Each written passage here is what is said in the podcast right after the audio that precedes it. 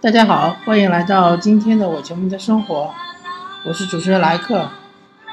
我们这档节目将和大家聊一聊有关足球、篮球以及生活本身的一些有趣的话题。嗯，今天我们将聊一聊嗯有关中国足球和篮球的串烧节目。嗯，首先我们聊一聊中国篮球吧，因为最近奥运会正是如火如荼的进行着。昨天，嗯，中国队刚刚和法国队进行了一场比赛，最终是以六十比八十八，呃，二十八分的差距落败。嗯，其实就我个人来看的话，这个差距差不多可以呃体现中国与法国之间的真实实力的差距，嗯，可能没这么大。你说如果看过比赛的，呃，看过比赛的。同学们可以发现，这个中国队其实差不多从下半场开始一直就是落后二十分左右，然后是在最后时刻，嗯，可能又被法国队打出一波高潮，拉开到三十分左右。所以其实差距可能就是二十分左右吧。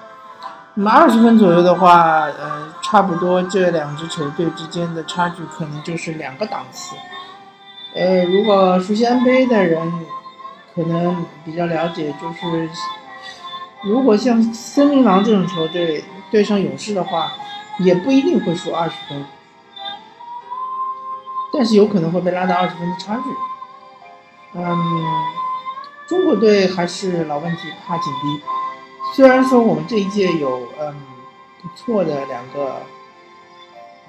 潜力潜力的控卫吧，呃，一个是郭艾伦，一个是赵继伟。当然，相对来说，赵继伟更年轻，呃，然后他的这个呃视野更开阔，呃，各种技术动作更为成熟，呃，郭艾伦则是突破能力更强，第一步速度更快。但是除了这两位之外呢，呃，就是定海神针，呃，易建联，易建联的话，在攻防两端的发挥，应该说还是相当不错的。从这两场比赛来说。一场是对美国，一场是对法国，呃，但是可以说其他的球员对他的支持还不够。另外一点，我觉得易建联还是有自己的软肋的，比如说，嗯，一个是篮板球，篮板球上面的卡位可能是有点问题，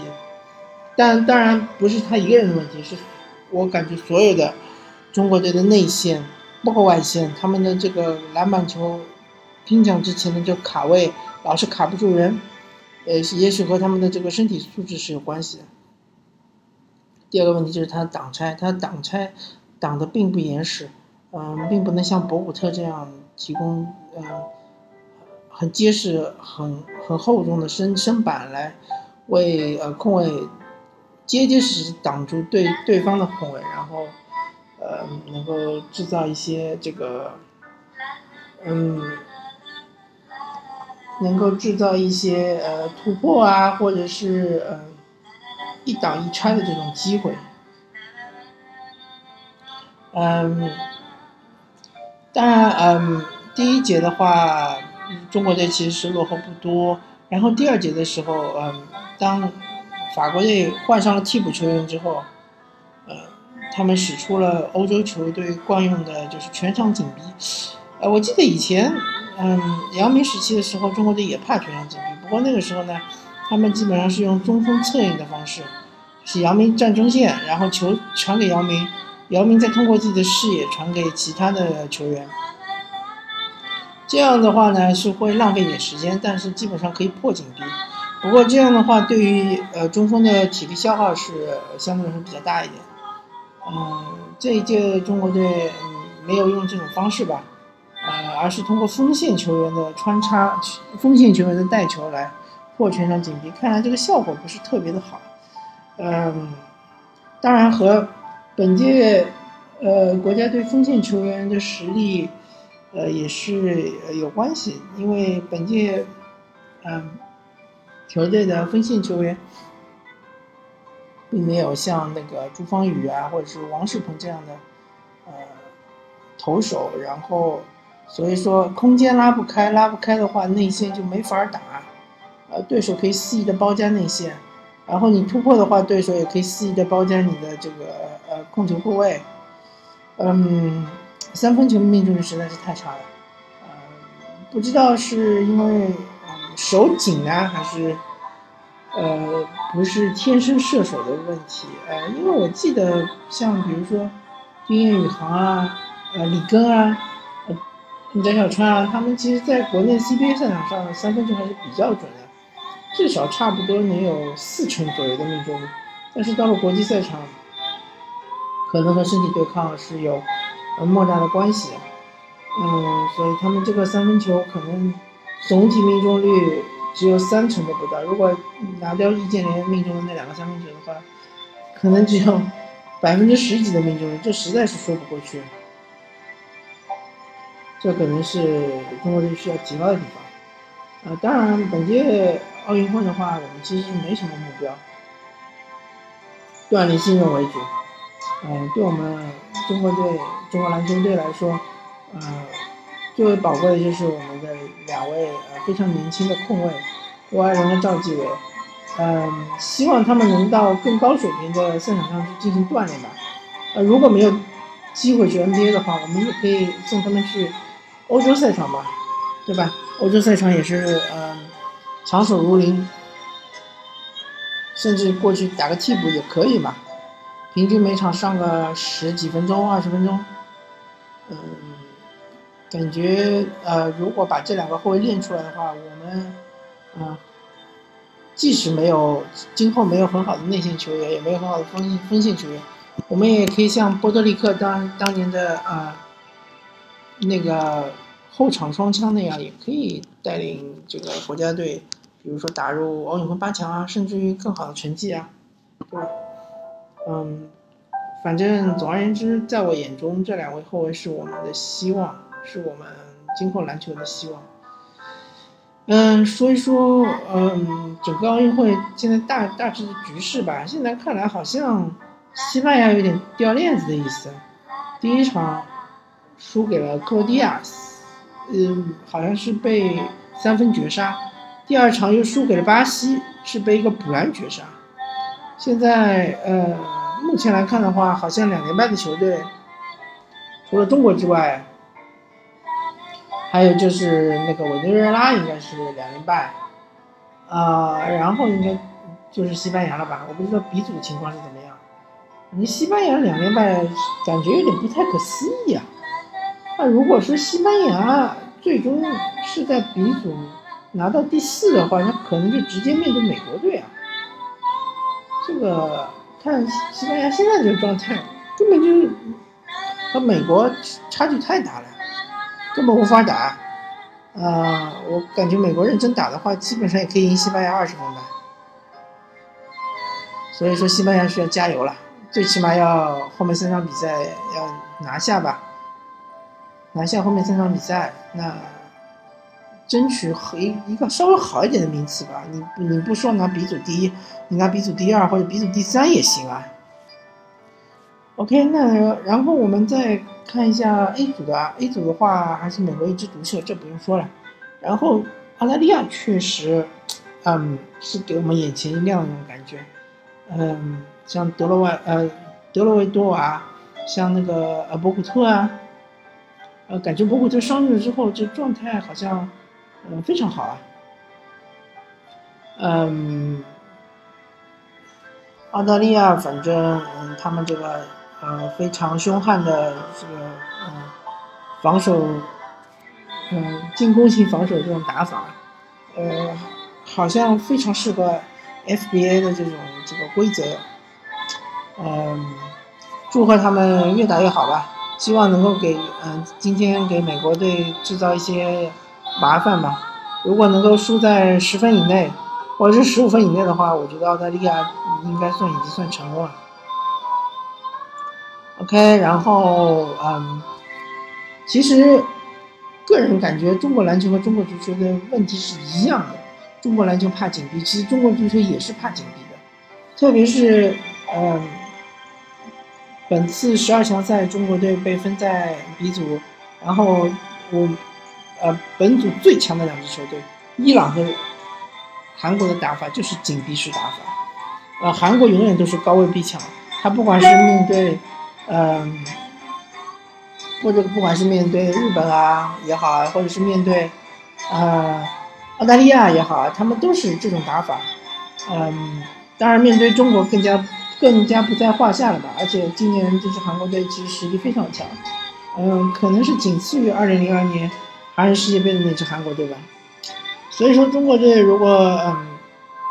嗯不说是能够战胜韩国队，或者说不说是场面上不输于韩国队吧。如果是想要嗯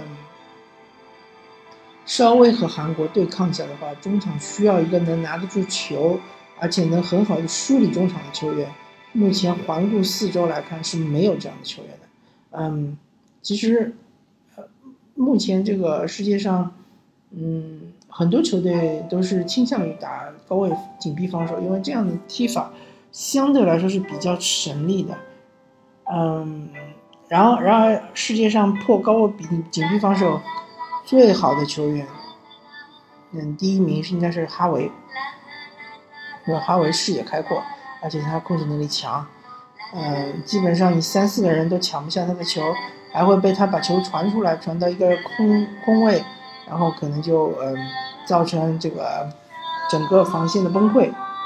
所以也不太敢有球队三四个球员上去逼抢哈维，只是可能会派一个或者两个球员上去，呃，这个叫什么？呃，只是上去呃，有意识的做一下紧逼而已吧。排名第二的应该就是伊涅斯塔，因为伊涅斯塔虽然没有哈维的视野这么开阔，但是他也是控球非常强，嗯，能力非常强。那然后这个。并且他的速度也很快，所以他很容易突破你。你即使有两三个人逼抢，他还是可以一步一个小动作，一个小扣可能就带过你了。呃，梅西和伊涅斯塔应该是属于同样类型的，他们都是破紧逼的利器。排名第三的应该就是相当于是 C 罗和贝尔这种类型的球员，就是速度特别快。如果你敢在我。防线前面推高位逼抢的话，我可能边路就放放这么一个或者两个球员，然后我后场可能起高球，直接就穿透你的防线。嗯，对于中国队来说，我们有哈维吗？没有。嗯，可能最近十年也不会有这样的球员。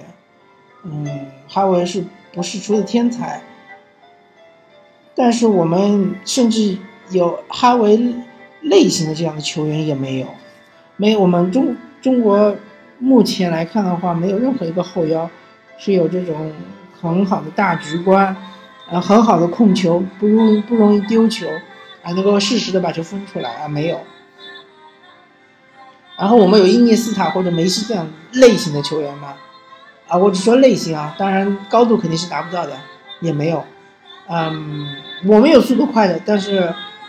速度快的球员可能他的控制能力没这么强。其实，在中超赛场上，孔卡其实是差不多类似于哈维这样的这个呃作用的球员，他是可以控球，他是不容易丢球，三四个人抢也不能不一定抢下来，而且他能够突然之间把球传到一个很好的位置。但是中国队确实没有。那像伊涅斯塔或者梅西这样的球员呢？呃，可能类似于高拉特啊，嗯，或者是阿兰这样的球员，啊，中国也没有。呃，我们可能是有 C 罗或者贝尔这样的类型的球员，我只是说类型啊，啊，差距很大，但类型还是有的。嗯，比如说吴磊啊，比如说呃张稀哲啊，呃，比如说嗯于汉超啊、郑龙啊，嗯，就是边路速度很快，很会跑位，呃，但是需要嗯身后的支援的。需要中场支援，甚至说曹云定也是类似的球员。但是，对于中国队来说，我们的后腰或者说我们的中后卫有没有这么一脚精准的长传呢？像当年阿阿隆哈啊哈维阿隆索一样的，或者像马斯切拉诺这样的精准长传？像目前看下来是没有。那我们如果频繁的起高球的话，很容易就是，呃，被韩国队或者伊朗队的高位逼抢。所限制，他们身高啊，不管是身高啊、体重啊，可能都他们的防守队员都强过我们的进攻队员，所以我们对于这个高球的争抢是相对来说是处于下风的。嗯，所以除非我们是一脚能够传到我们的球员脚下，然后还能够打打到比如说身后啊，或者是呃后腰和后卫线之间的这个空档啊，否则的话，我们这个长传的话其实是没什么效果的。嗯，所以我感觉其实中国足球队和中国呃和韩国足球队之间的差距，其实和中国的篮球队和法国篮球队之间，或者是和欧洲呃不说一流强队吧，一流半或者二流强队之间的差距其实差不多。对于篮球来说，可能是二十分的差距；对于足球来说，可能是两个球的差距。所以，嗯，客观的来说，呃，这一场在客场踢韩国队比赛呢。嗯，也没有必要包背负太大的包袱，呃，即使我们输输一个球、两个球也是可以接受的。毕竟韩国队是，嗯，韩国现在这个水平，呃，我可以说在欧洲杯上，嗯，嗯，如果发挥好的话，也是可以小组出线的。所以说，嗯，确实这个困难是比较大的。呃，伊朗的话，其实，嗯，最近一段时间，我们关注伊朗其实是比较少的，嗯，毕竟伊朗过去大概二十年有很多球员在德甲踢球，在海外效力，但是最近这段时间是越来越少了。但是相对来说，球风上来说，还是伊朗是克韩国的。当然，对中国来说更是不在话下了，伊朗已经克了中国十几年了吧。自从呃九